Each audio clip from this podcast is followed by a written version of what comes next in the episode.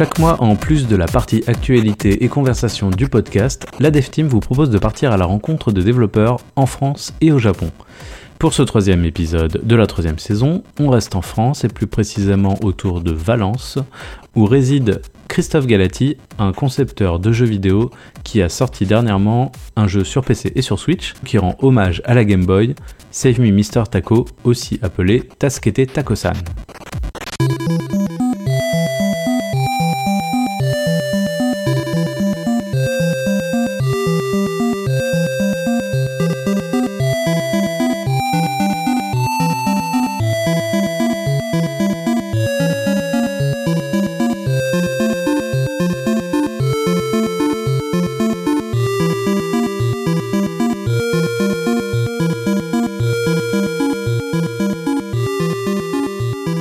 Christophe Galati, bonjour. Bonjour William, Ça va bien? Ça va et toi? Ça va bien, ouais. Alors, nos auditeurs euh, de la Dev Team ne te connaissent pas forcément. Tu es, euh, on va dire, créateur de jeux vidéo, puisque tu as créé un jeu vidéo, C'est ça. euh, dont on va parler pendant tout cet épisode. Et tu habites pour l'instant à Valence, mais tu m'as dit juste avant qu'on commence l'enregistrement que c'était pour quelques heures encore. Oui, c'est ça, il me reste plus que 6 jours euh, dans cette ville et je pars. Et tu pars, ouais. On dira tout à l'heure où tu pars. Mhm. Euh, parce que c'est très intéressant et euh, assez inhabituel en fait, euh, comme événement dans la vie d'un développeur français.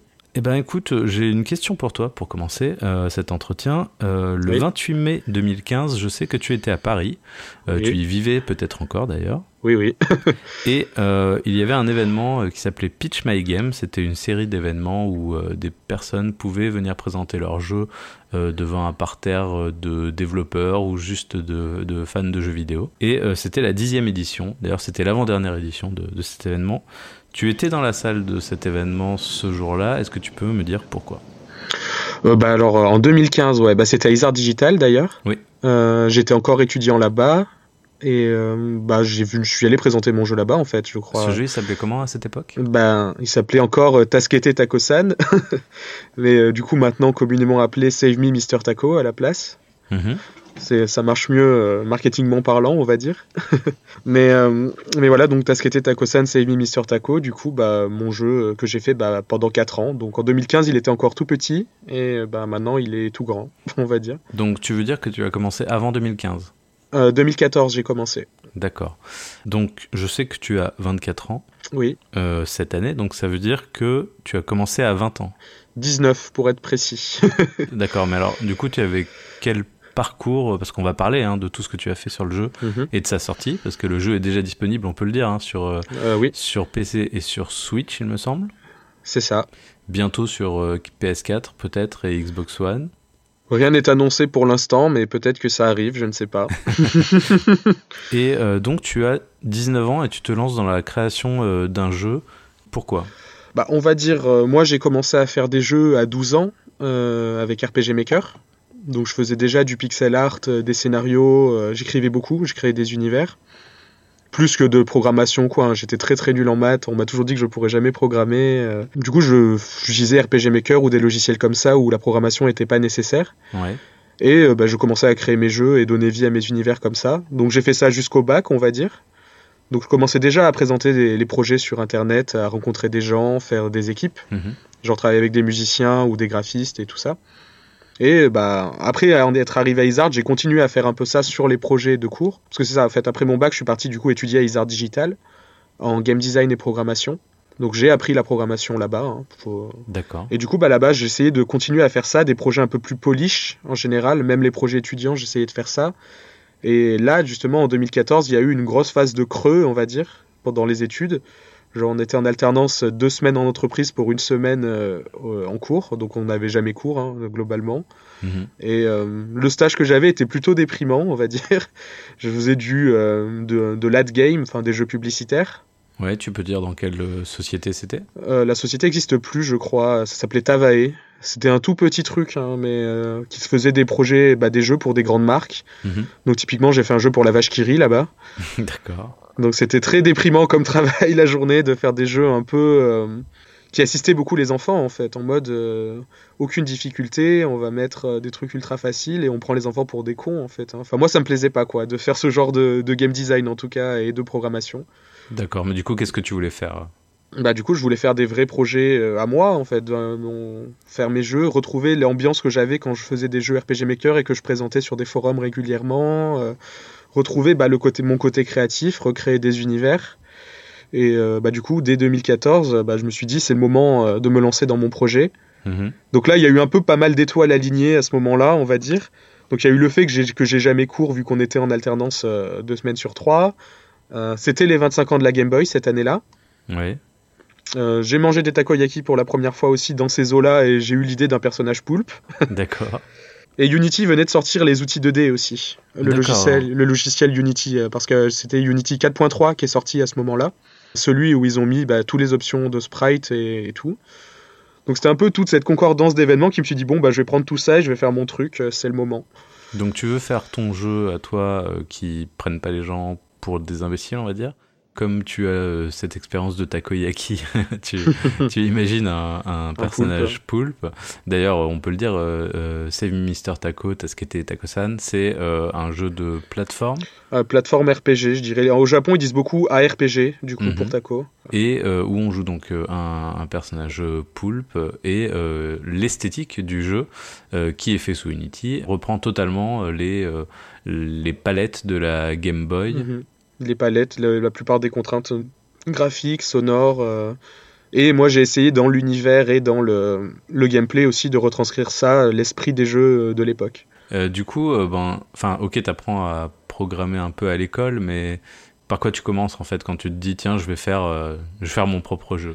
Bah pour le coup, moi, je marche beaucoup à la vision, donc bah, j'ai eu une vision du scénar très très vite et du, de l'univers. Mhm. Mais vu que j'étais dans ce contexte-là d'études et de, euh, bah, j'aurais pas, j'étais en deuxième année d'études en fait, donc il m'en restait encore une après. Mhm. Et euh, bah, du coup, j'étais pas dans ma tête, j'avais envie de faire mon gros projet, j'avais tous euh, les éléments, mais je me suis dit, je vais commencer avec quelque chose de plus petit. Puis il y avait un prof qui à Isart qui s'appelait Rémi Baudin d'ailleurs, qui était très sympa, notre prof de Unity, qui nous a un peu bah, motivé à faire des projets à côté aussi et euh, bah, qui du coup nous disait bah, commencer petit en fait. Et du coup, bah, j'ai commencé à faire un petit proto du jeu. Donc en gros, j'ai fait un proto, c'était un runner euh, au scrolling forcé avec des niveaux générés aléatoirement.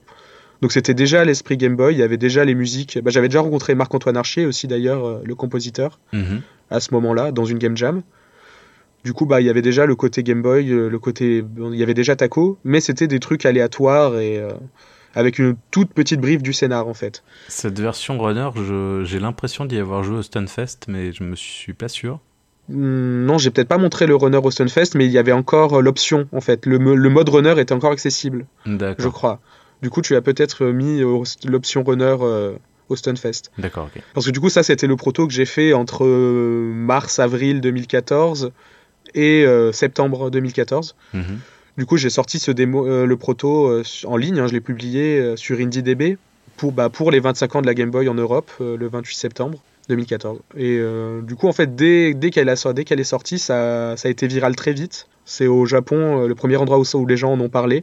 Dès le lendemain, il y avait des articles de blog en japonais sur le, la, démo et, et, des streamers en fait. Donc il y a eu un gros streamer japonais même pas la, de la, dans, dans, la semaine en fait, où il y a eu plus de 100 000 vues sur la démo, il y a eu un peu de presse, et du coup, bah, ça a un peu lancé euh, le truc en fait. Tu sais pourquoi le Japon a réagi plus que d'autres euh, pays? Bah parce que j'avais un titre japonais en fait, du coup je m'appelais Tasukete Takosan et je pense que ça a aidé pas mal parce qu'il y avait un peu le doute euh, sur d'où je venais en fait. Hmm. Il y, a, eu pas mal d'articles où il disait qu'il réside en France ou qu'il disait pas d'où je venais, mais il y a eu un peu le doute j'ai l'impression pendant un temps sur si c'était un jeu japonais ou pas. Tu penses que le côté anniversaire de la Game Boy aussi a joué? Euh, bah, clairement, le, je l'ai sorti au bon moment. Il n'y avait pas beaucoup de jeux Game Boy euh, indé encore. Après, je postais déjà aussi beaucoup sur euh, Twitter et tout, des gifs du jeu, des trucs, des work in progress et tout ça. Hein. Hmm, c'est vrai.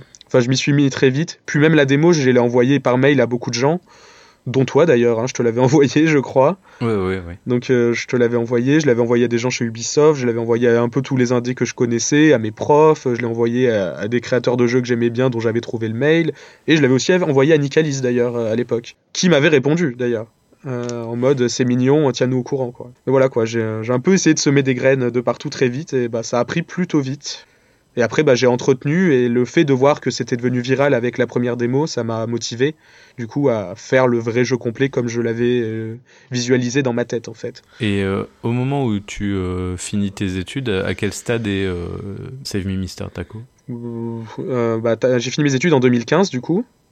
Ouais. Donc, bah, Taco était encore tout balbutiant. Hein. J'étais encore en train de finir l'acte 1 du jeu, hein, je crois. Hein ce qui s'est passé du coup, c'est que après septembre, j'ai fini le premier proto, et on va dire jusqu'à mai, donc jusqu'au Stunfest 2015, en fait, j'ai commencé à faire le proto euh, technique euh, du mode histoire, hmm. faire euh, le système de hub, de dialogue, de localisation, des niveaux tests, retravailler bah, le, code et le character controller, enfin polish la base, et avant de faire le grand jeu. Du coup, typiquement, la démo du Stunfest 2015, c'était un hub où il y avait des tableaux donc en fait, les portes, c'était des niveaux. Donc il y avait euh, quatre ambiances graphiques. Je crois il y avait la plage, la, la, plaine euh, et, le château, je crois. C'est ouais, il y avait même trois ambiances graphiques, je crois. Et euh, du coup, dans les donc les niveaux, ils étaient dans les portes. Et en fait, les tableaux, c'était des exemples de cutscenes. D'accord. Genre typiquement, il y avait bah, des cutscenes de trois moments du jeu. Genre une, la, la scène au cimetière, la scène d'intro et la scène au château, la fin de l'acte 1 mais c'était typiquement, elles n'étaient pas du tout intégrées dans le jeu, c'était des éléments séparés. D'accord. Du coup, le jeu n'était pas du tout là derrière, il y avait juste ces quatre cutscenes et euh, ces quatre niveaux euh, qui étaient là montrables, plus le mode runner du coup qui était encore accessible. Mais tu savais déjà ce que tu voulais faire à ce moment-là? C'est ça, bah, j'ai écrit le scénario sur papier en fait très vite, les étapes clés.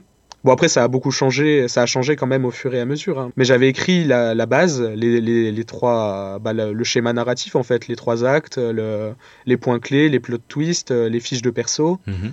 Et j'avais laissé des, des, moments en mode, euh, dans l'acte 2, typiquement, il y aura trois péripéties. Et je savais pas encore euh, lesquelles ça serait en fait, donc j'avais laissé des trous à des endroits. Et du coup, laisser des trous, ça m'a permis de, bah, de greffer les nouvelles idées qui venaient au fur et à mesure en fait. Tu, tu finis tes études en fait euh, juste après euh, Pitch My Game, c'est ça? Bah c'est ça, ouais. ouais. le mois de juin, ouais. Est-ce que euh, cet événement-là, enfin, est-ce que ça a débouché sur quelque chose? Oui, typiquement, j'ai chopé mon CDI comme ça, en fait. C'est bah, mon prof de Unity, du coup, Rémi Baudin, qui m'a fait engager bah, dans la boîte où il travaillait, Persistent Studio. Mm donc bah, j'ai commencé en stage pendant ma dernière année, j'ai enchaîné sur un CDI bah, pendant deux ans, enfin un an et demi euh, CDI plus euh, le stage. Donc jusqu'en 2017, euh, tu, ça. tu travailles? Ouais. Sur un jeu qui n'est pas le tien Mmh, oui, du coup, oui. Enfin, je continue à taffer sur Taco la nuit. Oui, c'est ça. Et, la, nuit, tu, tu continues à créer des jeux, mais euh, pour toi. C'est ça. Du coup, le jour, j'étais sur Unreal et la nuit, j'étais sur Unity. C'était un peu euh, sportif, mais euh, j'avais pris le rythme après au final, en fait. Tous les soirs, j'avais mon heure ou deux, ou plus, hein, mais sur Taco. Et le week-end. Et du coup, j'ai passé tout mon temps libre là-dessus bah, pendant 4 ans, en fait. Est-ce que c'était gênant pour ton employeur le fait que tu travailles sur un jeu séparé? Enfin, est-ce qu'ils le savaient déjà? Euh, Oui, oui, bah, ils l'ont su dès qu'ils m'ont engagé. Il y avait Taco existait déjà en fait. Il n'y aurait pas eu Taco, je pense pas qu'ils m'auraient embauché en fait. Mais en tout cas, oui, ils le savaient. Au début, ça allait. Euh, bah, de toute façon, euh, je faisais mes heures de boulot comme tout le monde. Hein. J'ai pas négligé mon. C'est ça. J'ai pas négligé mon taf pour le jeu. Après, par contre, il y a eu des moments où il y a eu des tensions quand dans des salons il y avait mon jeu plus le jeu du taf et que bah le mien s'en sortait mieux. C'est arrivé. Mhm. Il y a eu des moments où des indés ont parlé à la boîte de moi. Enfin, il y a eu des, il y a eu des petites scènes des fois ou quand je suis allé au Tokyo Game Show où il y a eu des frustrations en mode euh, le jeu au taf il avance pas et toi tu pars euh, faire le tien, ça, ça se fait pas. Mais, mais bon, voilà quoi. C'est, j'ai fait mes heures, je, je, faisais ce que je pouvais. Euh, j'étais dans une boîte où on m'écoutait pas après, donc je, je pouvais bien. Heureusement que j'avais mon jeu à moi pour me détendre le soir, hein, plutôt. Hein. Mais bon. Qu'est-ce qui te décide du coup à, en 2017 arrêter ton travail et à faire de, du développement de Taco l'entièreté de, de, ton temps de, travail mhm. bah, En gros, ce qui s'est passé, c'est que bah, en 2016, j'ai été sélectionné au Tokyo Game Show avec Taco. Du coup, bah, j'avais pas, j'étais encore en mode j'ai mon prêt étudiant, je pourrais pas y aller, donc j'avais fait une cagnotte en ligne à ce moment-là. Ah oui, c'est vrai, c'est vrai, vrai, Et bah, grâce aux Indés français, en deux jours, j'ai eu l'argent et j'ai pu y aller, donc c'était plutôt pas mal. c'est vrai que c'était assez euh, ambitieux quand même de, de dire voilà, je, je, suis un développeur français, je n'ai pas d'argent, euh, donnez-moi des sous juste pour pouvoir aller au, Tokyo Game Show. Bah après, d'autres indés l'avaient déjà fait. Au début, je pensais pas le faire. Hein. Parce que je me, typiquement, j'ai pas fait de Kickstarter pour Taco ou quoi que ce soit. J'avais peur de ça un peu, mais j'ai pas trop eu le choix, quoi. C'était, si je voulais y aller, bah, c'était ça ou bah, j'y vais pas, quoi. Je pense que j'avais dû donner à cette cagnotte. Oui, tu avais donné, je crois. Et c'est parce que euh, tu avais participé à beaucoup de salons aussi, parce que on connaissait ton jeu, donc on savait que tu étais très motivé. Oui, bah j'étais un peu, j'ai essayé d'être un peu partout euh, pendant 4 ans. Bah j'ai fait 20 salons, je crois, en 4 ans. J'ai fait, j'ai tout classé les photos il y a pas longtemps de tous les salons en dossier avec les dates et tout. J'en ai fait pas mal. Euh, il y avait des bars où j'allais présenter le jeu des fois. Enfin, il y a, y a, eu beaucoup de choses quand même, euh, beaucoup d'événements. Bah, le Tokyo Game Show, du coup, oui, c'était un peu le, le life changer. Quoi. C'était mon premier grand salon en fait. J'ai pas fait la Gamescom, j'ai pas fait la GDC. J'ai Paris Games Week, je l'ai fait avec le taf, mais j'étais pas exposant quoi. Je suis passé, mais je suis pas resté quoi. Donc j'ai pas fait de gros salons euh, pro, on va dire, autre mm. que les salons indés, type Stunfest et tout ça. Du coup, bah, ça a un peu tout changé. Bah, c'était bon. Déjà, moi, je suis un gros fan du Japon à la base. Hein. je pense que ça se voit euh, dans mes jeux. Donc, c'était un peu bah, le, le, rêve d'aller là-bas. Donc, y aller aussi vite et grâce à mon jeu, c'était un peu la, la voie de la voie d'or en fait. C'était euh, le meilleur moyen pour moi d'y aller. Mhm. Et du coup, c'est là-bas en fait où j'ai rencontré Nicalis en vrai en fait pour la première fois, mon éditeur. Oui. Et du coup, bah, ils sont venus à mon stand en mode, hey, ça te dirait d'avoir ton jeu sur NX moi j'étais bah oui. ah oui, NX euh, qui était le, le, nom, de code, de, la, Switch. Car la Switch n'était pas encore annoncée à ce moment-là. Enfin, pas officiellement. Du coup, bah moi, dès, dès, le début, en fait, j'avais marketé le jeu console Nintendo. Et je pense que c'est ce qui a aussi fait une différence dans la presse. C'est que direct, j'avais dit que je sortirais le jeu sur Wii U. J'étais, je m'étais fait devenir euh, développeur Wii U. J'avais accès au forum de dev et tout. Enfin, je parlais du jeu d'ailleurs dessus. Hein. Mais du coup, en tout cas, quand Nicalis est arrivé avec le, euh, ah bah tu vas sortir sur Switch, bah oui, typiquement c'était parfait. Donc euh, de base, moi je les, je les, avais déjà contactés avant. C'était déjà un, un, éditeur qui m'intéressait parce qu'ils ont édité Cave Story, qui est un peu euh, une grosse référence indé pour moi, euh, et Binding of Isaac. Pouvoir inscrire son jeu dans un catalogue comme ça, ça reste quand même une grosse opportunité. Comment ça s'est passé du coup? C'est vous aviez un stand tous les deux au Tokyo Game Show et vous avez juste naturellement discuté? Euh, non, en fait, bah, moi j'avais le mien. Ouais. Et vu que j'étais déjà en contact par mail avec eux euh, via la démo que je leur avais envoyée, et puis après des gifs que je leur envoyais régulièrement, je leur ai dit bah là je serai au Tokyo Game Show à ce moment-là, on pourrait se rencontrer. Et du coup ils se sont dit oui, ok, et ils sont venus. Ce qu'on peut expliquer peut-être aussi, c'est euh, comment fonctionne le Tokyo Game Show pour les développeurs indés étrangers. nous, on y est allé avec Swing Swing Submarine et Tetrobotenko en 2015, je pense. Euh, et toi, du coup, tu y as été en 2016. Euh, comment ça se passe euh? Bah, En gros, il y a un formulaire à remplir. Et d'ailleurs, formulaire gratuit, hein, parce qu'il y a des salons où c'est payant d'inscrire son jeu, mais pour lui, c'est gratuit. Et si le jeu est sélectionné, bah, après, le Tokyo Game Show t'offre un stand dans la zone indé. Donc en gros, les stands, parce que dans les gros salons, les stands sont plutôt chers en général à la Gamescom ou à, à la GDC. Mais là, en fait, au Japon, ils ont un programme avec Sony qui s'appelle euh, We Love Indies. Et du coup, c'est Sony qui finance un peu tout ça. Ouais, exactement. Et donc, ils fournissent, euh, il me semble qu'ils fournissent un écran euh, même pas. Hein. Non, non, ils fournissent juste le stand. Enfin, moi, il y avait juste le stand. Non, tu as raison. Ils ne fournissent pas d'écran. Ils fournissent que le stand. Et la prise. et donc, évidemment, il faut encore euh, venir jusqu'au Japon euh, pour pouvoir euh, participer au, Tokyo Game Show. C'est ce pourquoi tu avais fait la, cagnotte. Voilà, il faut venir jusqu'au Japon, avoir son, bah, son PC. Quoi. Donc moi, heureusement, j'avais des amis sur place, bah, Laura Noël d'ailleurs, qui, qui avait fait Isart et qui travaillait au Japon pendant quelques années, mhm. bah, qui m'avait hébergé aussi pendant ces moments-là et qui m'avait prêté un écran et tout. Enfin, c'était parfait. Quoi. heureusement qu'elle était là. du coup, tu, tu reviens du Tokyo Game Show. Déjà, est-ce que ça t'a permis aussi de, je sais pas moi, de discuter avec les indés euh, sur ah oui, oui. Ah oui, bah ça m'a permis de rencontrer du monde. J'ai fait pas mal de soirées à ce moment-là. Euh. Il y avait aussi des soirées avec les Français. Hein. Typiquement, euh, Isart, ils ont une grosse, on dirait un peu une diaspora là-bas, les anciens d'Isart au Japon. Ouais. Donc j'en avais rencontré pas mal. mais après, oui, avec les Indés, bah, il y avait les soirées du, du TGS. Il y avait des soirées autour aussi, qui se passent un peu partout dans Tokyo. Tu avais pu aller au Pico Café? Oui, aussi. Bah, J'étais allé au Pico Café euh, présenter le jeu. Euh, du coup, ça aussi, c'était très sympa. Ça a permis de rencontrer du monde. Euh, il y avait le Pico Café, euh, il y avait d'autres bars. Il y avait Alvin aussi de jeuxvideo.com qui était là. Donc, on s'était aussi rencontrés à ce moment-là pour faire des interviews. D'accord. Donc, non, ouais, il y avait, il y avait pas mal de monde. Puis il y avait d'autres Français, il y avait Benjamin Hansom de Sushi qui était là aussi, il y avait Gadi qui fait Digordaï, enfin il y avait... On était quelques-uns quand même, ça va.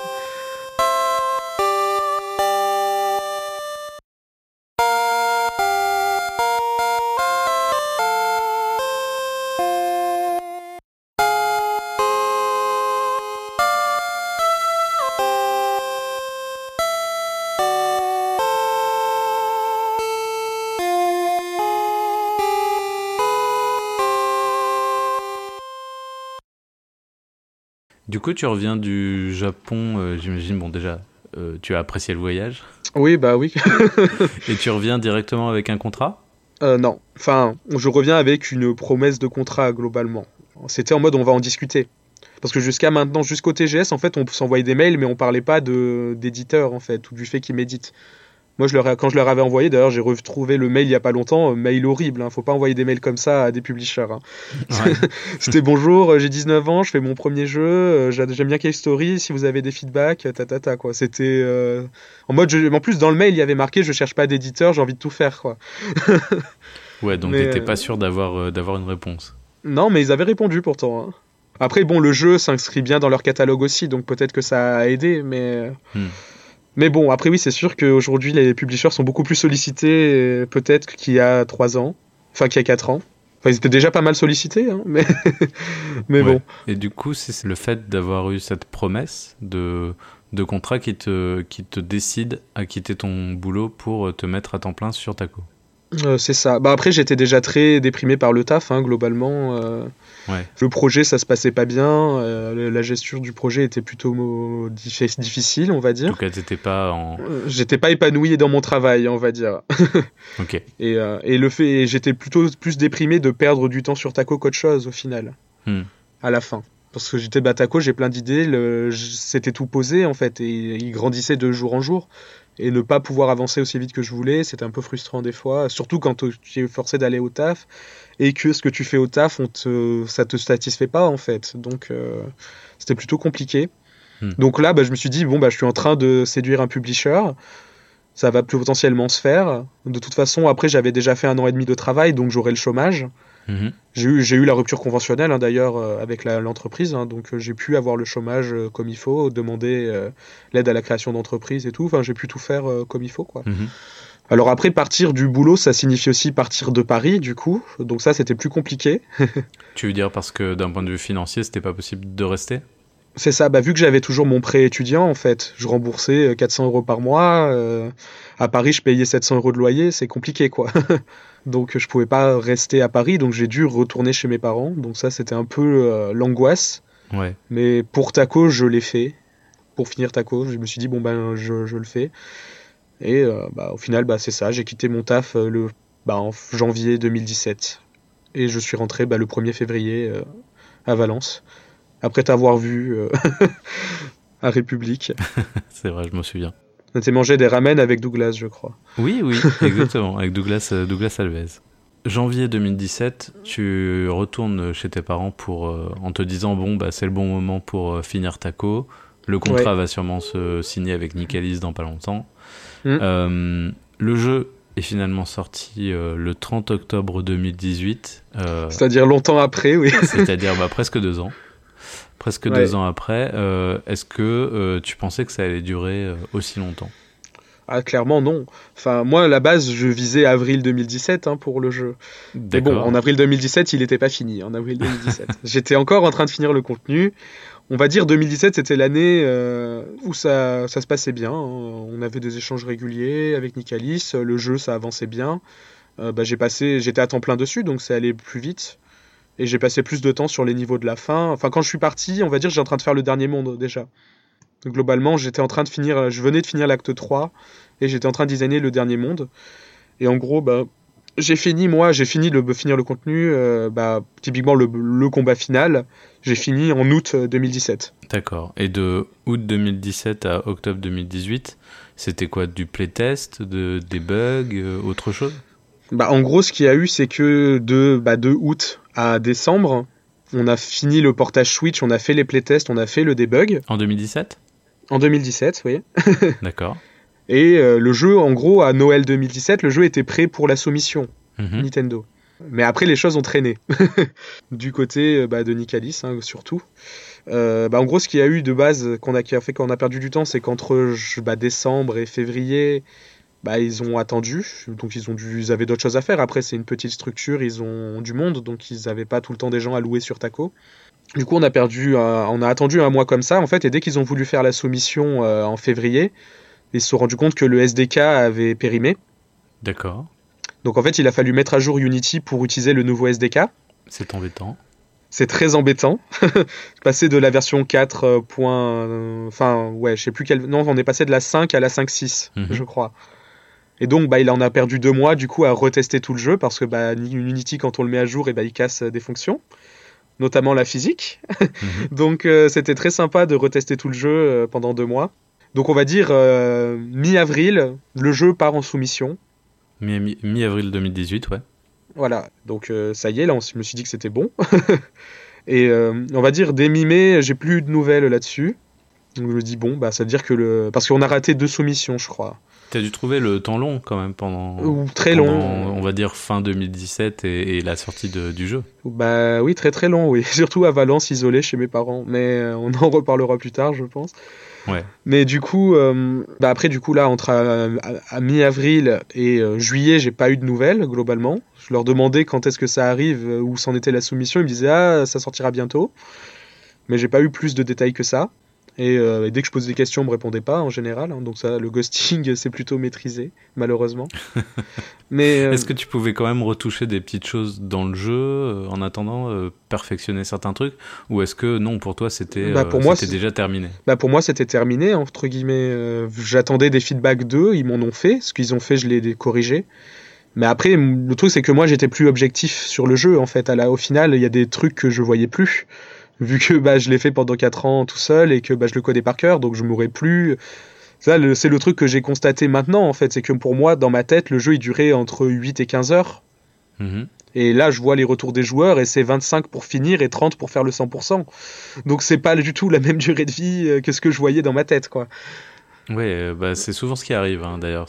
Tu, tu imagines une durée pour ton jeu et ça finit par être euh, souvent le double ou le triple. Bah là, c'est le double, ouais. Donc bon, après, je suis content d'avoir un jeu de 25 heures. Hein, c'est rare pour un indé, mais mais euh, mais bon, voilà. Du coup, j'étais plus objectif en fait. Donc il y a des choses que je voyais plus et sur la difficulté notamment que je ne voyais pas. Et j'avais théoriquement pas le droit de faire des playtests de mon côté. En fait, Nicalis ont fait ça en interne et ils m'ont fait des feedbacks euh, généraux ou sur les bugs. Ou euh, on utilisait beaucoup Jira. Donc euh, Jira, c'est une plateforme bah, pour faire ça, du reporting, marquer les bugs, ajouter des, faire des tâches, allouer des gens sur des trucs. Oui, c'est très très très utilisé ouais, dans le jeu vidéo. Du coup, bah, j'ai corrigé ce qu'il me disait. Euh, bon, des fois, moi, j'étais un peu borné aussi et je voulais pas. euh, en mode, quand ils voulaient simplifier des trucs, j'étais, mais non, euh, vous comprenez pas l'intention, oh là là. Mais bon, après, c'est c'est comme ça. hein. mais au final, j'ai fait tout ce qui j'ai fait globalement tout ce qu'ils m'ont demandé. hein. Même si au début, j'étais réticent. Après, au final, je suis bien content d'avoir fait certaines des choses. Est-ce que en dehors de des playtests et euh, et de l'édition, on va dire, euh, Nicalis a, a apporté quelque chose pour le jeu? Est-ce que tu as aussi euh, signé une aide financière? Euh, oui, ils m'ont fait une avance. Avance qui a permis de rembourser mon prêt étudiant d'un coup, d'ailleurs. Donc, euh, bah, c'est cool. Ouais, parce que je, alors, moi j'ai pas eu de, de prêt étudiant, j'ai pas, j'ai pas vécu ça et j'en suis euh, très heureux d'ailleurs, Ouais. parce que bah c'était une chance quoi. Ouais. Mais, mais en effet, j'ai l'impression qu'un un prêt étudiant, quand euh, quand tu commences dans le jeu vidéo, en fait, ça, ça traîne vraiment sur de, de longues années, ça peut être assez handicapant. Bah normalement, euh, ouais, j'en avais jusqu'en 2022 normalement. Hein. J'avais pas fini encore. donc bah là c'est bon, c'est fini. J'ai remboursé d'un coup grâce à l'avance. Euh, donc il y a eu ça, il y a eu l'avance, il y a eu les, bah ils m'ont payé deux trois salons, ils m'ont payé la PAX aux États-Unis, euh, le Beat Summit, non le non le, Beat Summit ils m'ont pas payé, mais euh, enfin ils m'ont payé l'avion je crois, mais c'est déjà pas mal. hein. Mais Oui, c'est pas mal. Il y a eu le Beat Summit, euh, il y a eu euh, le, le PAX Paris, il y a eu. euh, Ils m'ont remboursé le dernier Stunfest aussi, je crois. Mais, mais voilà, en tout cas, ils m'ont payé quelques salons. Il y a eu la com. Mhm. Enfin, moi, j'en faisais déjà beaucoup, mais ils ont pris le relais. Euh, sur Twitter, ils tweetaient tous les mardis. euh, ils, mettaient, ils ont fait les trailers. Les derniers trailers, c'est eux qui les ont faits. Puis après, bah, ils ont leur nombre d'abonnés, ils ont leur site, la page sur leur site. Ils m'ont donné accès à leur blog. Donc j'ai écrit pas mal sur leur blog aussi, en début d'année. Ouais. Donc c'est ça qui est un peu dommage du coup, c'est que j'écris tous mes articles début 2018 et le jeu est sorti euh, fin 2018. Mais, mais bon, eux aussi pensaient le sortir plus tôt en fait, j'ai l'impression, mais ils ont fait passer d'autres jeux avant après. Hmm. Parce que du coup, si on en revient à l'attente, ce que je disais, oui, c'est que entre mi-mai, enfin mi-avril et mi-juillet, j'ai pas, j'ai pas eu de nouvelles. Et mi-juillet, ils sont revenus en mode ah, l'équipe japonaise a fait des retours, il faut changer ça, ça, ça, ça, ça. Donc 4 euh, mois après t'avoir dit euh, que le jeu est fini, c'était un peu compliqué à encaisser. c'était quoi par exemple les retours euh, tardifs bah, Les retours tardifs, bah, c'était des trucs utiles, hein, n'empêche, que, que, je suis content d'avoir fait. Bah, typiquement, il y avait le mode facile, faire qu'on puisse avoir plus de 9 vies. Donc c'est le mode facile, c'est ça actuellement. Hein. Il y avait le fait de pouvoir skip les cutscenes. Donc ça, ça, ça, ça y était pas non plus. Du coup, c'est pour ça. Donc là, maintenant, il y a, on peut, j'ai pas pu faire un skip vu comment le jeu était conçu, mais c'est un fast forward un peu bah, comme quand on jouait sur les émulateurs au final donc ça va c'est pas trop hors thème mais euh, donc il y a ça et il y avait des trucs sur la, bah, la difficulté hein, des niveaux euh, et des euh, je crois que je me suis arrêté de jouer dans le cimetière ah oui bah c'est tôt encore ouais mais j'ai trouvé ça en fait le, le, jeu, au début, tu vas me dire si, si, je me trompe, mais au début, je le trouve vraiment qui commence un peu comme un Kirby Dreamland, on va dire. Ouais. parce que c'est des niveaux qui se suivent. Alors il y a quand même des hubs et il y a quand même euh, de la narration hein, beaucoup plus euh, poussée évidemment. Euh, et puis puis ensuite on alors je veux pas trop spoiler mais bon on va dire qu'on arrive voilà au niveau du cimetière. On n'a pas forcément les mêmes capacités. Mm. Et, et, là j'ai trouvé que c'était vraiment il y avait un, un pic de difficulté. Il fallait vraiment avoir beaucoup de réflexes. Mm. c'est pour ça que là je me suis arrêté là. Alors après j'y joue que depuis quelques jours hein, aussi. Il faut dire ce qui est. Euh, mais du coup, tu, il me semble que tu m'avais dit avant l'enregistrement que tu prévoyais justement de faire des, des ajustements. Euh, oui, oui, bah, ça, typiquement, j'ai déjà travaillé sur un patch là, avec, euh, avec un vrai mode facile du coup, ouais. avec des cœurs. en fait, ça a été ça mon erreur dans la sortie là, en fait, c'est d'avoir appelé ça le mode facile et standard. Ouais. Alors que la seule différence entre les deux, c'est la limite de vie qui saute en fait. Du coup, en fait, il vaut mieux jouer en facile actuellement si on, a peur d'être frustré par le game over. Du coup, euh, bah maintenant, c'est ça en fait. Ce qui s'est passé, c'est que là, j'ai ajouté un vrai mode facile avec des cœurs, donc on a trois cœurs. Euh, il y a un mode, le mode facile d'avant qui est maintenant le standard, et le mode classique, du coup, où il y a la limite de 9 vies. Ça va être ça maintenant. D'accord, ok. Du coup, il y aura ça. Bah, après, j'ai fait d'autres ajustements sur la difficulté. Hein. J'ai euh, rééquilibré les, certains ennemis, typiquement les archers, qui énervent beaucoup de gens. Parce que parce qu'ils tirent parfois hors de l'écran. oui, c'est ça. Du coup, euh, il y a les archers. Enfin, j'ai rééquilibré certains ennemis. Je suis repassé sur tous les niveaux. Donc, les niveaux un peu longs, j'ai ajouté des checkpoints. Euh, j'ai ajouté. Bah, j'ai enlevé certains ennemis un peu frustrants, mal placés des fois. Mhm. j'ai ajouté une option photosensibilité aussi. Pour ceux qui dont les flashs d'écran ça peut faire mal à des gens donc euh, ça j'avais pas pensé non plus. Mhm. donc euh, il y a une option pour ça maintenant. Euh, il y a un système d'indices aussi maintenant parce qu'il y a beaucoup de gens qui se perdent. Parce qu'en fait là là tu es encore dans l'acte 1 mais après l'acte 1 ça la dynamique passe plus RPG qu'avant. D'accord. Dans le sens où les, on commence à te dire retourne parler à telle personne qui est dans, un monde d'avant en fait il y a plus d'aller-retour entre les mondes d'accord ok et du coup, bah, le truc, c'est qu'il n'y avait pas de. Vu qu'il n'y a aucun menu in-game, il n'y a pas de journal de quête, il n'y a rien. Et euh, du coup, il y a des. Si tu oublies à qui il faut parler, bah, tu pouvais être un peu dans la merde, on va dire. Ah oui, mais j'ai fait, euh, fait, la même erreur sur, euh, sur Seasons After Fall, donc je peux comprendre. Voilà, donc maintenant il y a un système d'indices. Donc quand les gens iront parler à la loutre qui gère les chapeaux, bah elle dira ah, il faut parler, il faut aller là-bas quoi. Bon, ceci dit, on peut quand même jouer au jeu aujourd'hui. Oui, oui, il y a des gens qui l'ont fini. Hein. Après, il est un peu dur, mais en fait, du coup, c'est ça qui change, c'est qu'il est, il, peut être dur, mais en fait, c'est le problème, c'est qu'il se joue pas exactement comme les plateformes, les autres plateformeurs, dans, à cause de ça, en fait. C'est qu'il faut être patient dans Taco et attentif. Il Faut hmm. pas foncer. Et le truc, c'est que les gens dans les plateformeurs, ils ont envie de foncer, en fait. du coup. Euh, voilà, faut, faut s'y habituer. Après, je peux comprendre que c'est frustrant à des endroits et j'ai travaillé là-dessus, donc j'espère que le patch sortira vite. Mais sinon, après, je reste content du jeu et du scénar que j'ai fait et d'avoir créé cet univers-là et de l'avoir posé comme ça. Euh. Enfin, il y a quelque chose à trouver dedans. En tout cas, j'en reste convaincu et j'ai des retours de joueurs qui me l'ont confirmé, donc je suis content. Comment s'est passée d'ailleurs la, la, sortie euh, du jeu, puisque bah, du coup tu l'as attendu euh, pendant de longs Très longtemps. de longs mois. voilà. Ouais, bah, j'ai un peu eu la, j'ai un peu eu la dépression post-release avant la release, du coup. Ouais, c'est ça. C'était, euh, c'était en mode bon, bah c'est prêt, mais ça sort pas. Du coup, j'étais très content quand c'est sorti, hein, même si je l'ai su très tard. Hein, j'ai su qu'il sortait le 30 octobre, le genre le 2 octobre. Mais du coup, j'étais content que ça sorte enfin. Mhm. Et après, bah, j'ai pas pu faire grand chose au niveau de, de la presse et tout parce que bah, j'avais pas accès aux clés. Au niveau de la communication, ouais. Ouais, C'est ça, du coup je pouvais pas envoyer des clés, donc dès que quelqu'un me demandait, j'étais obligé de rediriger vers Nicalis sans euh, être certain que la personne aurait une clé, quoi. Donc c'était un peu compliqué à gérer à ce niveau-là. Mais après bon, ils ont ils ont de l'expérience là-dedans, eux, donc euh, Nicalis a de l'expérience là-dedans, donc euh, bon, J'ai eu la même expérience avec euh, avec Focus aussi. C'est c'est pas toujours évident de se dire. euh, par exemple sur mon sur mon Twitter, je pouvais pas donner des clés ou quoi. Alors je disais Mhm. bah envo- envoyer un message à telle adresse et puis après c'était dur de tracer pour savoir si euh, si, si c'était fait, ouais. ouais Du coup, bah, ça a été un peu la même chose, parce qu'entre guillemets, pour le- l'expliquer, parce que bon, de l'extérieur, ça peut dire, ouais, les publishers, ils veulent les jeux et ils donnent rien à l'indé euh, qui l'a fait. Bon, ça peut avoir, on peut avoir cette image-là, mais c'est surtout que Nicalis, en tout cas, il me considère pas comme interne à Nicalis, en fait.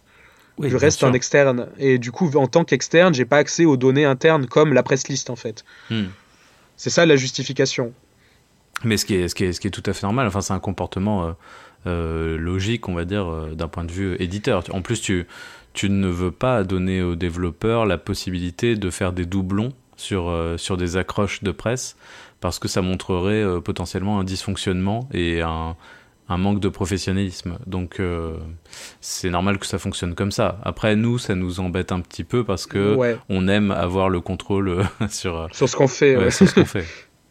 Mais quand on Mm. signe avec un éditeur, c'est en effet, il faut, il faut savoir qu'au bout d'un moment, on va perdre le, le contrôle sur quelque chose qui est notamment la communication avec le public et aussi avec la presse. Voilà. Bah, typiquement, il relisait mes interviews et tout aussi, hein, pour être sûr que je dise pas des bêtises.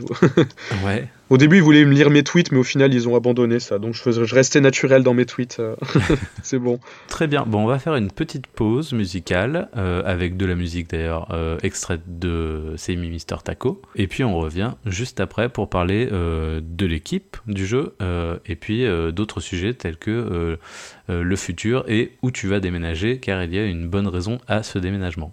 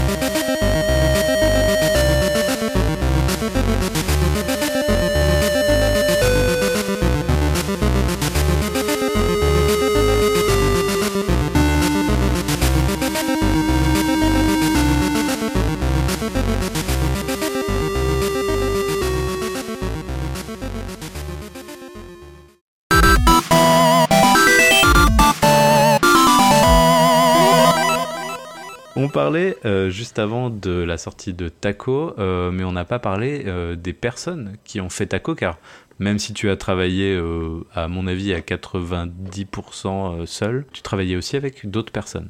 En gros, quand je le dis en général, c'est je dis j'ai tout fait sauf la musique. C'est ce que je dis en général. Mhm. mais, mais typiquement, oui, j'ai travaillé avec un compositeur bah, dès le début qui s'appelle Marc-Antoine Archier.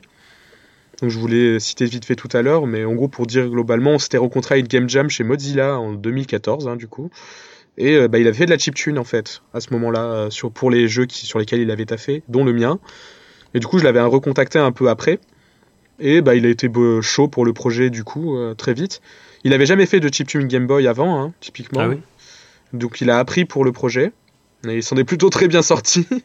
et euh, bah, du coup, on a travaillé ensemble sur les musiques du jeu bah, pendant 4 ans. Donc au début, il s'attendait pas à ce que ça soit aussi long. Hein, mais, euh, parce qu'au final, il y a 110 musiques dans le jeu. Oula, oui. C'est pas mal. Bah, pour un jeu de 25 heures, c'est ce qu'il faut. Mais au final, oui, euh, bah, il y a 110 musiques, euh, bah, des thèmes de personnages, parce que j'étais, je suis très dans l'esprit RPG en fait. Donc chaque perso a son thème musical, ses variations, ses sous-entendus de thèmes dans d'autres musiques. Euh. Donc il y a pas mal de ça dans Taco aussi. Et bah, du coup, on a travaillé comme ça. on se voyait de temps en temps à Paris, et après, bah, on travaillait via Excel sur Google Drive, des documents avec euh, la liste des trucs. Je lui mettais des références, euh, des musiques, et euh, bah après il, en, il en composait. lui, ce qu'il dit maintenant, c'est qu'il y a autant de chutes que de pistes dans le jeu. Bon, je, pense qu'il exagère un peu, mais on a coupé beaucoup de choses, oui. En tout cas, il y a eu beaucoup de travail sur la musique et il a même pour quelqu'un qui a appris la chiptune, il a il a tout de suite pris les bons softs. Il a bien pris un tracker euh, qu'il a pris, qui est un vrai tracker bah, qui compose comme si c'était sur ça, comme si ça sortait d'une Game Boy en fait. Donc on a pu avoir le timbre authentique. D'accord. D'ailleurs, on a senti la différence euh, dans le jeu parce que typiquement au, au Stunfest 2015, il n'utilisait pas encore ça. Donc il y a eu les, les musiques avant et après Tracker. Donc on a gagné en réalisme. Il coupait bien les aigus un peu après. Enfin, je sais pas, il a fait un super boulot en tout cas.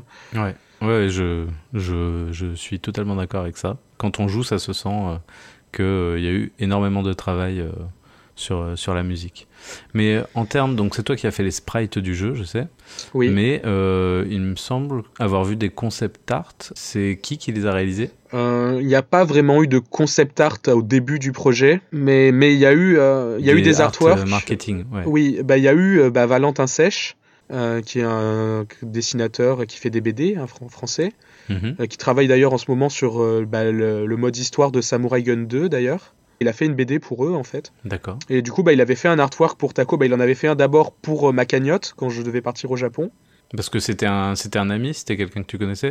Je sais plus exactement comment, mais on s'était rencontrés sur internet et on parle régulièrement. Et... D'accord. du coup, bah, j'aime bien ce qu'il fait parce qu'il a l'esprit, euh, il a l'esprit très, euh, je sais pas quel genre d'année, mais très Miyazaki, des débuts Miyazaki, un peu très Nausicaa. Et moi, ça, c'est un truc euh, qui me parle beaucoup et que je veux retranscrire, donc c'était parfait. donc, bah, on s'est, on, s'est, très vite compris et on s'est vu plusieurs fois après à Paris aussi. Mais après, il est sur Angoulême, mais euh, on s'était vu plusieurs fois euh, comme ça. Et bah, du coup, il m'avait fait un artwork pour ma cagnotte et un autre quand je suis parti au Beat Summit en 2017 de, à Kyoto, du coup. Donc il m'avait fait un bel artwork, euh, bah, mon préféré d'ailleurs à ce jour, euh, à ce moment-là où on voit bien tous les persos et, qui montre le côté RPG du jeu un peu quand même.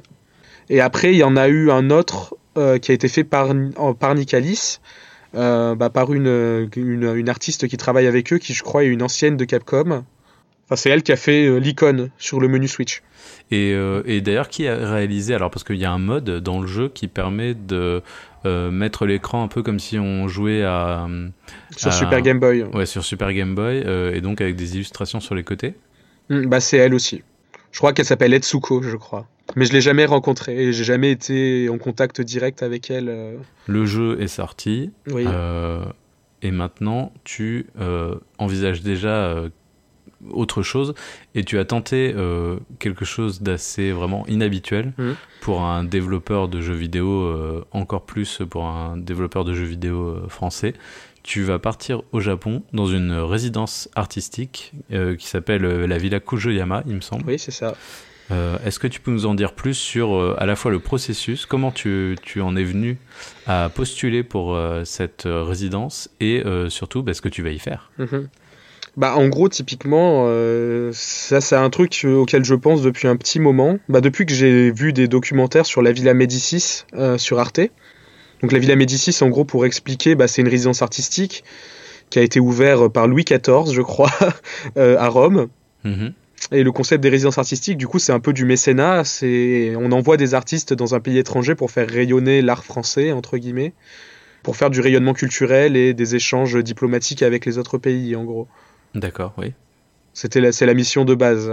Ouais. Et du coup, j'avais tenté celle-là en, en 2000, euh, bah, l'année d'avant, donc en 2017, mais j'ai pas été pris du tout. Hein. euh, Ils m'ont, j'ai même pas passé la première étape. hein. Le dossier n'a pas été accepté. euh, et euh, et c'était en mode parce que j'étais encore trop dans Taco et que mon projet c'était plus en mode pourquoi c'est important que vous preniez un créateur de jeu dans ce genre d'endroit et plus que qu'est-ce qui est le projet. Ouais. Mais du coup c'est c'est Fibre Tigre qui m'a pas mal guidé, on va dire, euh, sur cette voie-là, enfin encouragé sur cette voie-là. Alors Fibre Tigre, juste pour resituer, c'est un des créateurs de Outzer et de plein d'autres choses d'ailleurs. qui travaille pour Miklo Oui, pour Miklo. et qui est très gentil, bah, qui m'a fait des lettres de recommandation pour ça d'ailleurs. Et du coup, euh, bah, ouais, il m'a, il m'a, il m'a encouragé là-dedans parce qu'il a très bien compris lui aussi que pour aider le jeu vidéo à être reconnu en tant que, en tant qu'art, il faut passer par les médias traditionnels et les institutions aussi. Hmm. Et euh, c'est quelque chose qu'on fait pas beaucoup et on reste encore beaucoup très jeux vidéo centré dans les références et dans les euh, et dans les médias qu'on utilise en fait. On a notre presse, on a nos, nos influenceurs, Hmm. mais on commence petit à petit et de plus en plus à percer euh, dans les médias mainstream et il faut continuer comme ça pour que le jeu vidéo soit vraiment reconnu au même titre que le, cinéma et que la musique ou la littérature euh, dans, euh, bah, dans la presse hein, généraliste. Et du coup, pour ça, bah, moi, je me suis dit que entrer dans le jeu- une résidence comme ça en tant que créateur de jeux vidéo, ça serait pas mal. Et du coup, bah, après, avoir, été refoulé par la Villa Médicis, bah, j'ai découvert l'existence du coup de la Villa Kujoyama, du coup, qui est à Kyoto. Ouais. Donc, euh, bah, villa aussi faite, euh, organisée par l'Institut français. Donc oui, ils envoient en généralement, généralement des, des architectes, des musiciens, des commissaires euh, d'exposition ou des gens comme ça. Et du coup, bah, j'ai contacté la, bah, la personne en charge de l'appel à projet. Et je lui ai demandé si le jeu vidéo, parce qu'il n'y a pas de catégorie jeu vidéo, du coup, parce qu'en fait, il y a des catégories auxquelles on peut postuler, mais il n'y avait pas jeu vidéo. Par contre, il y avait production digitale. D'accord. Du coup, je, lui ai demandé si le jeu vidéo ça pouvait entrer et elle m'a dit de tenter en fait. Et du coup, bah, j'ai tenté, j'ai fait mon dossier, C'est un gros dossier? Une dizaine de pages. Enfin, il faut un dossier artistique d'un- d'une part. Donc, dossier artistique, en gros, c'est un dossier où bah, il y a écrit, euh, où il y a un peu, ça parle de tous les projets que j'ai fait jusqu'à maintenant et euh, j'ai mis, un- j'ai mis quelques articles de presse sur, euh, sur, Taco et sur moi aussi dedans. J'ai mis des photos des salons.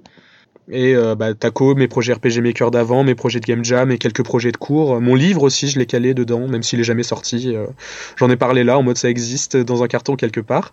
Un livre qui est relié à Taco ou... Euh, Il y a des références dans Taco, bah, là où tu es d'ailleurs, dans le cimetière. Mais, Sur euh, les tombes, peut-être? euh, Bah, t'as dû voir des fantômes qui disparaissent. Ah oui, il y a des fantômes, ouais. Bah, c'est des persos du livre. D'accord. Donc oui, après ça, voilà, c'est un Easter egg, euh, un auto Easter egg, on va dire. Mais euh, Oui, oui. donc peut-être qu'un jour ça prendra, mais- peut-être qu'un jour ça prendra du sens. Ouais. Mais du coup, voilà, il y a donc il y a ça aussi que j'en ai parlé euh, dans le dossier. Euh, les street art aussi de Taco dans Paris, je les ai mis là-bas dedans. Enfin, un peu de tout, quoi. Un peu tout ce que j'ai pu faire. Oui, parce peu, que en fait, les, les personnes, quand on se balade dans Paris, on peut voir autour de, de République, c'est ça ou? République et il y en a à Bastille aussi. Et à Bastille, des euh, tacos euh, sur les murs de Paris, un peu comme euh, comme on pouvait voir des Des invaders. des invaders, ouais. D'ailleurs, faisons une aparté. qui a posé ces, ces tacos street art dans Paris? Bah, pour le taco street art dans Paris, c'est quelqu'un qui s'appelle GZ Up ou Xup, je sais pas comment ça se prononce. Mais en gros, c'est quelqu'un qui fait de base met des poulpes dans les rues, Ah, d'accord. mais des poulpes un peu pop art, genre un poulpe poulpe Dragon Ball par exemple. Ouais. Où il met des poulpes, il en met plein en fait, il y en a plein Paris, euh, des poulpes comme ça, bah, sur les murs, euh, de toutes les couleurs, euh, avec plein de formes. Et du coup, bah, je les avais, je les avais vus. Et avant de quitter Paris, bah, en, en début 2017, bah, je l'ai contacté du coup. En mode, bon, bah, ça, me, ça me déprime de quitter Paris, j'aimerais bien laisser un peu ma marque sur la ville, un petit peu. Et, et du coup, bah, il, bah, il avait répondu et il m'a dit qu'il était chaud, qu'à la base, il était fan de Wonder Boy et tout, et que, que c'est pour ça qu'il adore les poulpes. Parce qu'il y a un ennemi poulpe dans Wonder Boy. Mhm.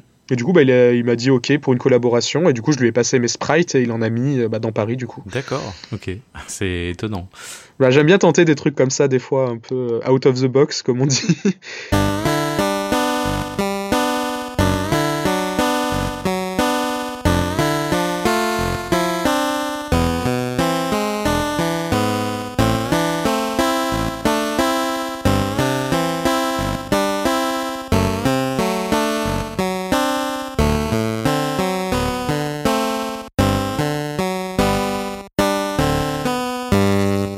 continue à nous parler ouais, du, du coup de, de la Villa Kujuyama.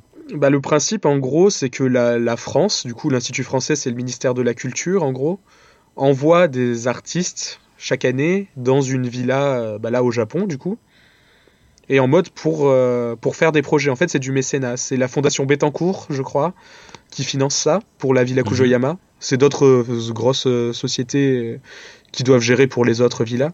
Parce que les trois plus grandes villas, du coup, mondiales, bah, c'est la villa Médicis à Rome, il y a la villa Velasquez en Espagne, et du coup Kujoyama au Japon. D'accord. Donc euh, du coup c'est bien. Euh, mais euh, bah, c'est un peu prestigieux. Du coup et ben, ils envoient des artistes. Et bah, du coup entre... Villa Kujoyama c'est entre 2 et 6 mois les résidences. Ouais. Donc les gens partent entre 2 et 6 mois. Ils sont bah, logés au Japon. Ils sont payés. Donc on est, fi- on est payé pour faire les projets en plus. Mhm. Et euh, bah, en mode, le but c'est de faire des projets et bah, de rencontrer des gens, des artistes japonais sur place et de, bah, de rencontrer du monde euh, et, et faire des, du rayonnement culturel entre le Japon et la France. C'est ça qu'ils disent en gros. Même le visa que, que j'ai eu, du coup, c'est un visa spécial euh, culturel. Et toi, du coup, euh, est-ce que tu peux nous parler de, de ce projet que tu as? On va en parler éva- évasivement parce qu'il n'a pas commencé. Ouais. mais, euh, mais en gros, euh, typiquement, bah, c'est ce que je disais. Entre, c'était pendant toute l'année que j'ai attendu que Taco sorte. En gros, euh, j'avais la dépression post-release, mais avant la release. Et, mais j'avais déjà des visions pour mes prochains jeux qui arrivent, qui arrivaient. Et du coup, c'est euh, du coup c'est janvier 2017 où j'ai fait le dossier pour Kujoyama. Ouais. Donc c'est il y a un an déjà. Euh, 2018 pardon. Donc ça fait un an ouais que je que j'ai fait le dossier. Et en gros pour moi Taco c'était une première étape dans ce que je veux faire.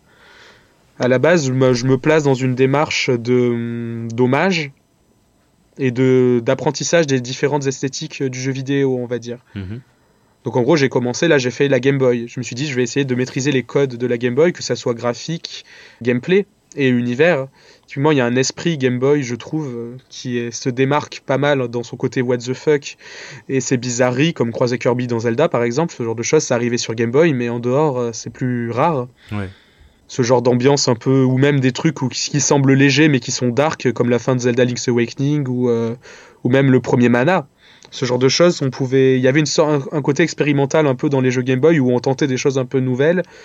Et c'est un esprit, euh, et enfin hors de ça, il y avait même le côté très mignon des jeux aussi graphiquement. hein, mais, mais tout ça, c'est un, ça forme un espèce d'esprit euh, propre à la Game Boy que j'ai voulu euh, maîtriser et retranscrire en tout cas. Ouais. Du coup, Taco pour moi c'est la première étape dans cet, dans cet esprit-là. Et du coup, mon but c'est d'avancer petit à petit dans les générations de consoles d'après, entre guillemets. Donc euh, là, pour Kujoyama, globalement, j'ai pitché euh, un projet euh, avec une esthétique SNES GBA. On verra après ce que ça donne une fois que j'aurai commencé, hein, parce que bon, j'ai mis 4 ans à faire Taco quand même, donc on va voir si je suis capable de faire tout seul le prochain projet, mais en tout cas, je me lance un peu là-dedans, donc dans la génération d'après. Est-ce que ce projet-là aura forcément un peu plus de racines directes avec un univers japonais qui est lié au Japon? Taco est déjà très japonais en Oui. fait dans, ses, dans son esprit et enfin ce que je fais est très japonisant. C'est un mélange en fait. Le truc c'est que j'ai l'impression que j'ai un peu les mêmes références qu'avaient les japonais à l'époque, c'est-à-dire que je suis très dans l'histoire et la mythologie Mhm. et créer des univers avec des dieux, créer l'histoire du monde. Et c'est ce qui se faisait beaucoup en fait euh, à l'époque. euh, Quand on regarde les jeux comme Tales of, on voit des, des noms de dieux grecs, des noms de, de trucs celtiques, euh, des, des trucs un peu euh, hébreux. Enfin, c'est un peu le Japon prenait un peu des références partout dans les mythologies occidentales et on fait un peu leur truc avec. Et j'ai l'impression de faire un peu la même chose.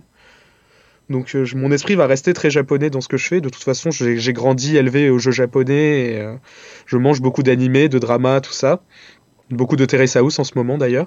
Mais euh, T'as des exemples d'animés ou de dramas qui, t'ont- qui ont nourri euh, Taco? Pour Taco, Nausicaa de la vallée du vent Ouais. a beaucoup inspiré certains personnages et la thématique du rapport aux dieux. donc ça, il y a eu beaucoup de Nausicaa là-dedans. Après, Taco, dans le scénar, c'est beaucoup Final Fantasy VI aussi. Et la petite sirène, mais bon, ça, c'est moins japonais. bon, après, il y a Pogno, hein, c'est la même chose, mais. ça s'en rapproche, ouais. Mais bon, après, euh, dans les animés qui m'inspirent beaucoup, il y a les Macross, euh, les, vieux Macross. Ouais, pourquoi? Euh, le côté pouvoir de la culture et de l'art sur pour sauver l'humanité un peu. Mhm. Il y a ce côté-là. Il y a ce côté triangle amoureux aussi qui est toujours un peu intéressant même si ça finit, on sait jamais avec qui, qui finit avec qui, hein, mais, mais c'est intéressant. Donc je pense utiliser ça aussi dans mes prochains jeux.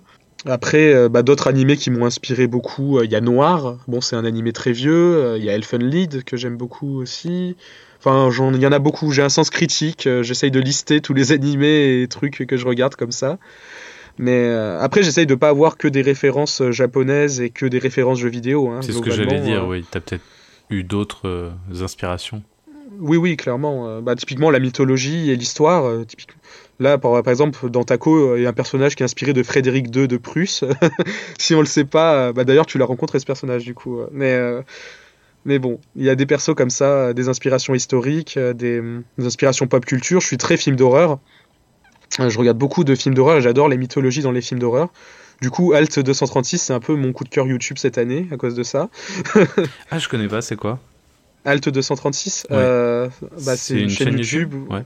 Ouais, bah, d'un monsieur euh, très intelligent et qui fait des vidéos très propres où il parle bah, de mythologie dans les films d'horreur et de, de, choses comme ça. Il a parlé de Berserk aussi. Euh, il fait beaucoup de trucs d'art en fait. Il, l'iconographie de l'horreur en fait.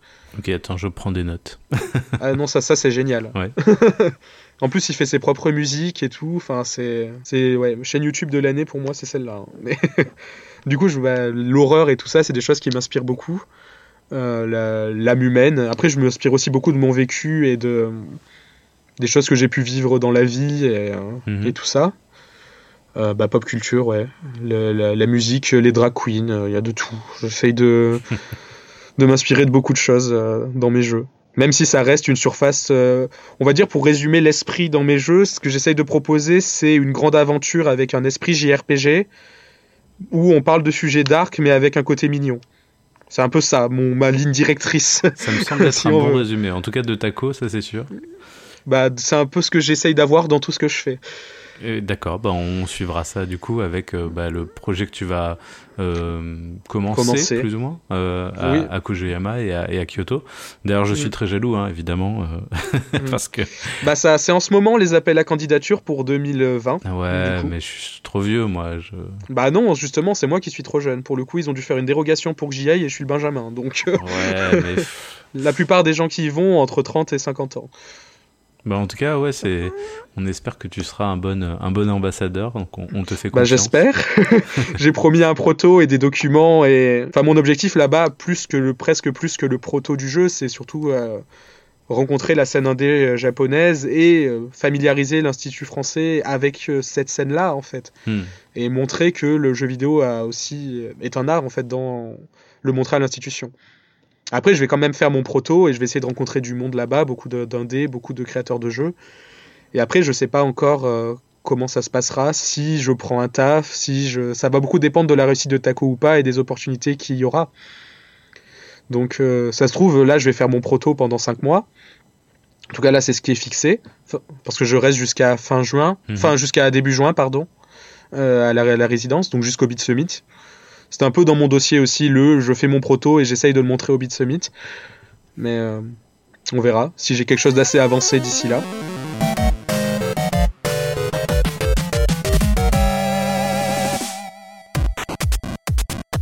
Merci Christophe euh, pour euh, eh bien, tout simplement cet entretien et pour euh, toutes les infos que tu as partagées avec nous sur, bah, sur le développement de Seimi Mister Taco, sur ton éditeur et puis bah, sur le futur avec la résidence artistique Villa Kujuyama. Bah, merci à toi de m'avoir proposé de participer à la Dev Team. Ça fait un moment que j'écoute, euh, mais j'étais encore un bébé indé, alors. euh, Bah, ça a été un plaisir pour moi aussi. Où est-ce qu'on peut te retrouver sur Internet? Euh, bah, on peut me trouver surtout sur Twitter euh, avec @chrisdeneos, donc Deneos D-E-N-E-O-S. Ok. Donc euh, c'est le même pour Twitter, Facebook, Instagram, euh, tout ça, tout ça, un peu partout. Très bien. Euh, mais c'est sur Twitter en tout cas que je parle le plus de ce que je fais euh, en termes de game dev. Mhm. Donc il y a là, et sinon bah après, euh, faut venir me voir au Japon. euh. À Kyoto, donc. Ouais, à Kyoto, bah, ces six prochains mois. Et donc peut-être au Beat Summit Euh, bah, J'espère au Beat Summit, oui.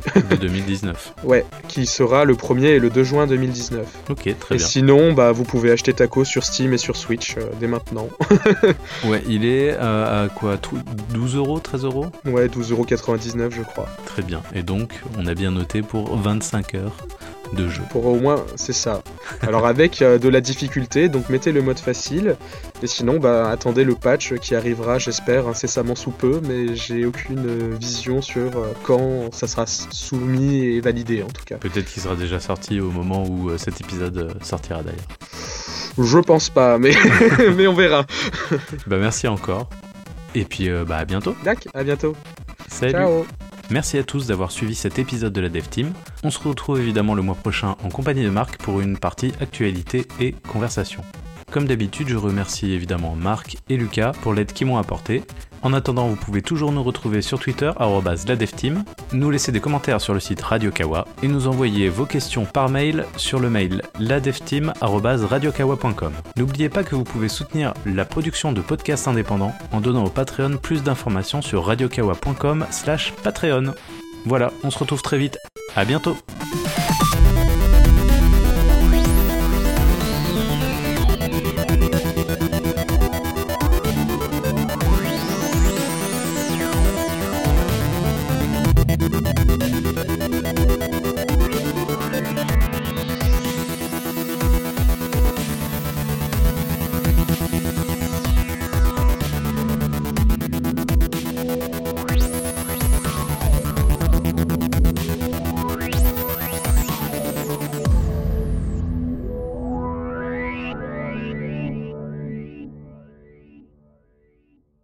Auditeur, tu es en quête d'un rendez-vous mensuel qui parle dans les longueurs de toutes tes passions Tu cherches une fenêtre vers tout ce que le Japon peut faire, même de plus barré et niché Ne cherche plus LOL Japon est un podcast long format animé par Amo et Concombre mêlant bromance et japonaiserie dédié aux animés, manga et leur industrie, jeux, cinéma. Tout y passe en statut culturel, dossier et quatre rubriques qui changent à chaque numéro. Aucune limite de temps, de ton ou de genre, avec des invités ou non. LOL Japon est un podcast mensuel disponible sur Radio Kawa, iTunes et les applications dédiées, diffusé en direct un vendredi par mois. Plus c'est long, plus c'est bon. Tout, est bon dans, le Japon, Alors Franck, on vient de terminer un enregistrement du Bureau des patrons. Qu'est-ce que c'est? Alors, Bureau des patrons, c'est l'émission mensuelle en récompense Patreon des coulisses de Radio Kawa. Ça veut dire qu'on reçoit des gens parfois et parfois pas, qu'on discute un peu de comment ça se passe, l'envers du décor de Radio Kawa, les émissions publiques, la rentrée de septembre, ce genre de choses. C'est ça, c'est-à-dire euh, deux canapés, des patrons, un invité de temps en temps, et on discute de la vie de Kawa. Ça dure environ une heure et c'est sur le Patreon de Radio Kawa pour 10 dollars par mois et plus. C'est la petite récompense mensuelle. Eh oui, et on vous attend pour nous écouter. À très vite Ciao ciao